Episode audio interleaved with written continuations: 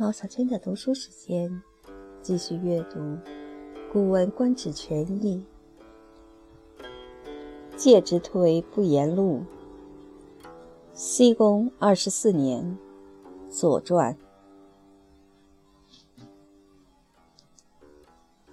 晋侯赏从王者，介之推不言录。录亦弗及。推曰：“献公之子九人，为君在矣。惠、怀、无亲，外内弃之。天未绝境，必将有主。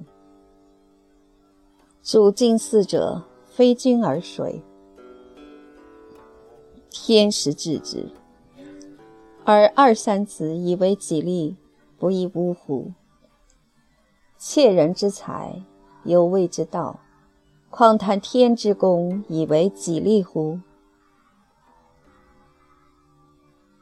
下以其罪，上赏其奸，上下相蒙，难以除矣。其母曰：“何以求之？以死。”谁对？对曰：“有而笑之，自有甚也。”且出怨言，不食其食。其母曰：“一使之之，若何？”对曰：“言，身之文也。身将隐，焉又闻之？是求贤也。”其母曰：“能如是乎？与汝偕饮，遂因而死。”晋侯求之不获，以绵上为之田，曰：“以志无过，且经善人。”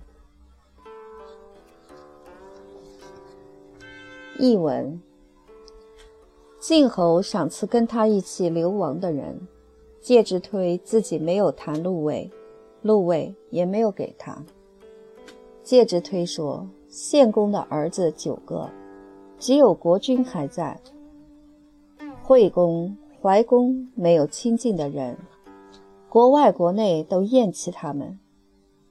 上天不绝晋国，一定会有君主的。主持晋国宗庙祭祀的人，不是国君还能是谁呢？这实在是上天立他为国君，而他们几个人却以为是自己的力量，这不也是欺骗吗？偷别人的财物，尚且叫他是盗贼，何况贪取上天的功劳作为自己的力量呢？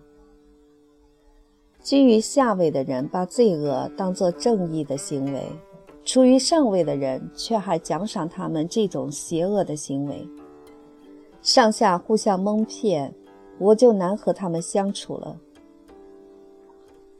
他的母亲说。为什么不也去求封赏呢？因为这样死掉，又能怨谁呢？介之推回答说：“既然指责他们错误，而又去仿效他们求封赏，罪过就更严重了。而且我口出怨言，就不能再吃他的俸禄了。”他的母亲说：“也让他们知道你的想法怎么样？”介之推回答说：“言语。”是身体的纹饰，我身体都要隐藏起来了，哪里还用得着纹饰它？这样做是去求显达啊！他的母亲说：“你能够这样吗？我和你一起去隐居。”于是就隐居到死。